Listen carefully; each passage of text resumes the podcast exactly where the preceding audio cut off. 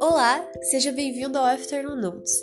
Esse é o primeiro episódio do nosso podcast, um podcast por arroba Notes of Celine.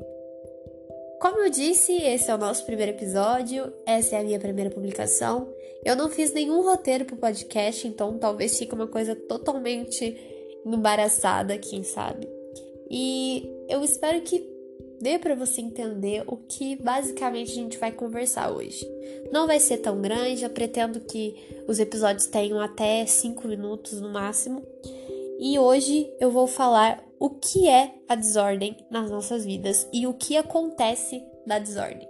A desorganização é quando nós não conseguimos lidar com as coisas do dia a dia e acumulamos tarefas ou então projetos, trabalhos e outros tipos de coisa que exigem um certo tipo de atenção. E a gente não dá essa atenção necessária, acaba acumulando e trazendo muitas é, dificuldades de lidar com esses problemas. Entretanto, existem soluções para todos os tipos de problema. Todos os tipos de problemas existem soluções e graças a Deus existe. Então, a desordem no nosso cérebro, na nossa mente, ela causa uma bagunça extrema.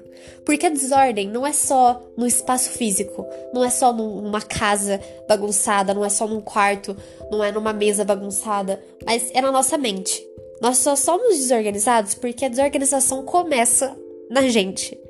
E a gente vai passando pelo nosso ambiente. E quando eu digo ambiente, é nas pessoas também que vivem ao nosso redor, é em todos os tipos de problemas que nós podemos imaginar, até nos nossos relacionamentos com as pessoas. A desordem atrapalha e atrapalha tudo.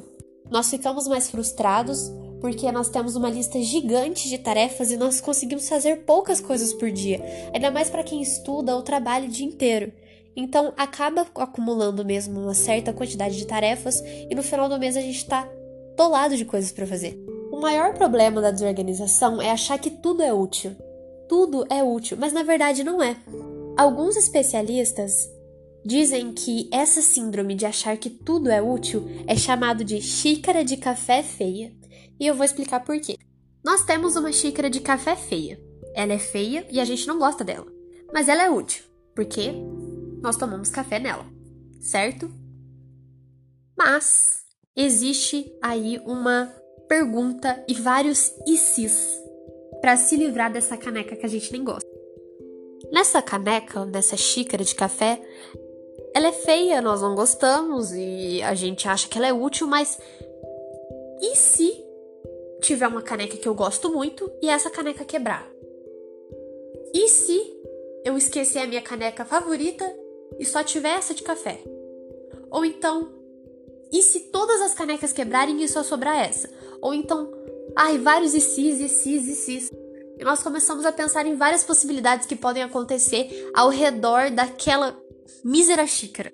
Então, o que nós temos que pensar é que muitas das coisas que nós achamos que é útil nós não conseguimos nos livrar é que na verdade não é útil. E nós não precisamos, às vezes, de maioria das coisas que nós temos. Aí vem também aquele negócio de consumismo. Uma coisa que eu fico impressionada é, aquelas meninas que têm 50 canetas marca-texto e 20 dos marca-textos são da mesma cor. Se você já tem um marca-texto da mesma cor, por que, que você vai comprar outro? Só porque são de marcas diferentes? Então é importante a gente saber lidar com os problemas, com o consumismo, com a desordem e com a utilidade que nós vemos nas coisas. Porque Muitas vezes nós achamos que nós podemos nos encontrar na bagunça, mas na verdade não podemos. Às vezes nós pensamos: ah, a bagunça é minha, eu sei onde está. Mas na verdade não sabemos, porque tudo é imprevisível quando há desorganização. Esse foi o primeiro episódio e esse foi o nosso primeira publicação do Instagram. Eu espero muito que você tenha gostado. É bem curtinho, foi bem simples mas é uma boa introdução. Muito obrigada por assistir até aqui.